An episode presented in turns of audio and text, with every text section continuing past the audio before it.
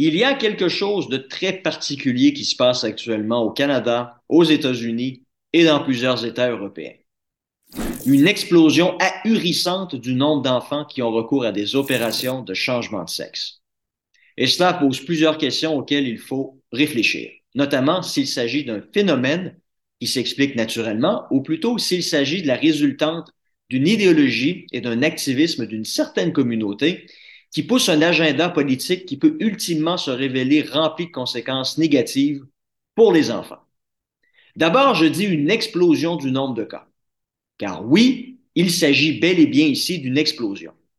Dans certains cas, comme une famille de l'Alberta, ce sont trois de leurs enfants qui ont fait une transition de genre. Or, pareille occurrence est statistiquement parlant impossible avant l'apparition de tout ce phénomène, il y a à peine quelques années, les études révélaient que la chance de naître transgenre était d'une sur dix mille pour les garçons et d'une sur cent mille chez les filles. Depuis, la science évoque que cette possibilité pourrait atteindre jusqu'à environ 1% des individus. Alors, trois enfants dans la même famille, ces parents ont statistiquement parlant frappé le gros lot, qu'ils aillent s'acheter un billet de loterie. Et il est clair qu'on nage en pleine idéologie ici. Et l'explosion de ce phénomène n'a clairement rien de naturel. Il est surfait artificiellement et crée un narratif, une nouvelle tendance où l'ablation de ses seins et de ses organes génitaux n'est qu'un effet de mode poussé par un mouvement qui est davantage préoccupé par ce qu'il peut en retirer politiquement que par le bien-être de l'enfant.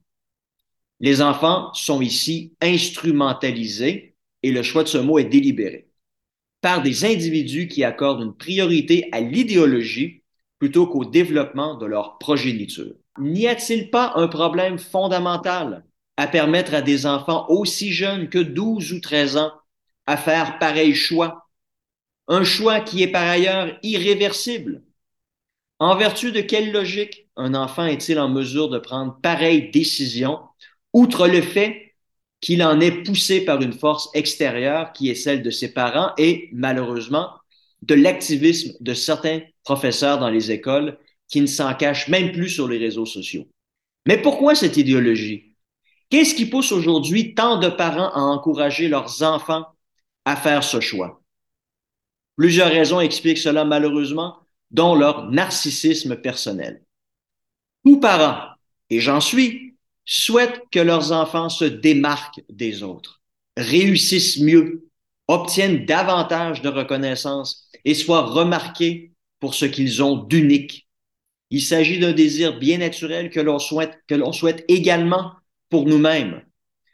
Cela était auparavant possible lorsqu'un système méritocratique prédominait. Les enfants les plus méritants, grâce à leur travail, étaient remarqués et se hissaient au-dessus de la masse.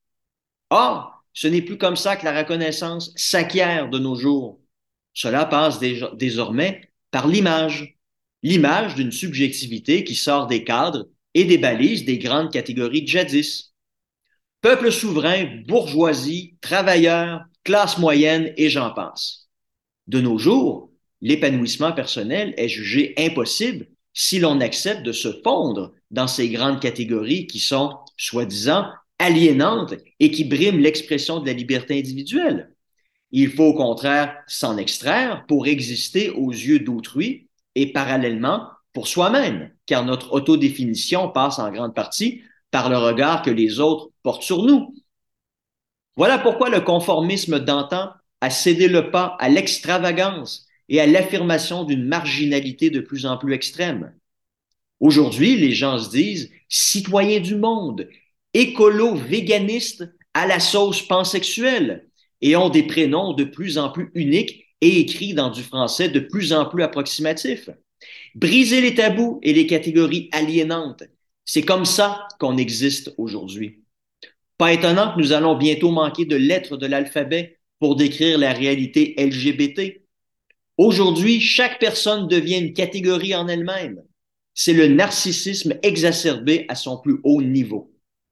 Or, les parents de ces jeunes enfants qui ont grandi dans un système brisé du reflux des grandes catégories sont aujourd'hui ceux et celles qui poussent leurs enfants à continuer d'une manière extrême à s'extirper de catégories qui n'ont plus, cette fois, rien de social, mais de naturel.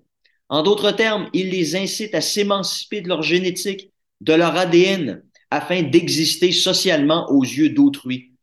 Une nouvelle limite a été franchie ici et on ne sait guère où elle s'arrêtera.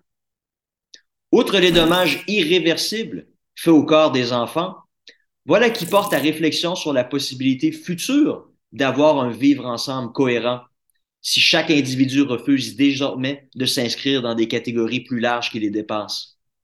Sans s'en rendre compte ici, la société occidentale est peut-être en train de creuser sa propre tombe.